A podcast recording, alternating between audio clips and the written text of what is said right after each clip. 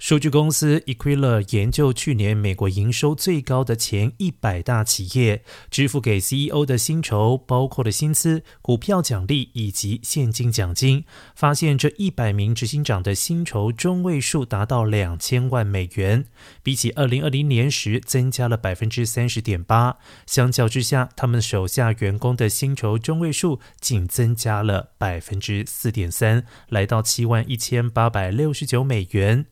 而该数据统计的对象包括了苹果的库克、博通的陈福阳，还有微软的纳德拉。但他们领的钱都不如晶片巨擘英特尔执行长基辛格多。基辛格去年共领一点七八亿美元傲视全轮。数据里还有发人省视的地方是女性很少。e q u i 研究的美国前一百强企业只有九位女性 CEO，比二零二零年的六位略微增加，但没有人挤进薪酬最高的前十名。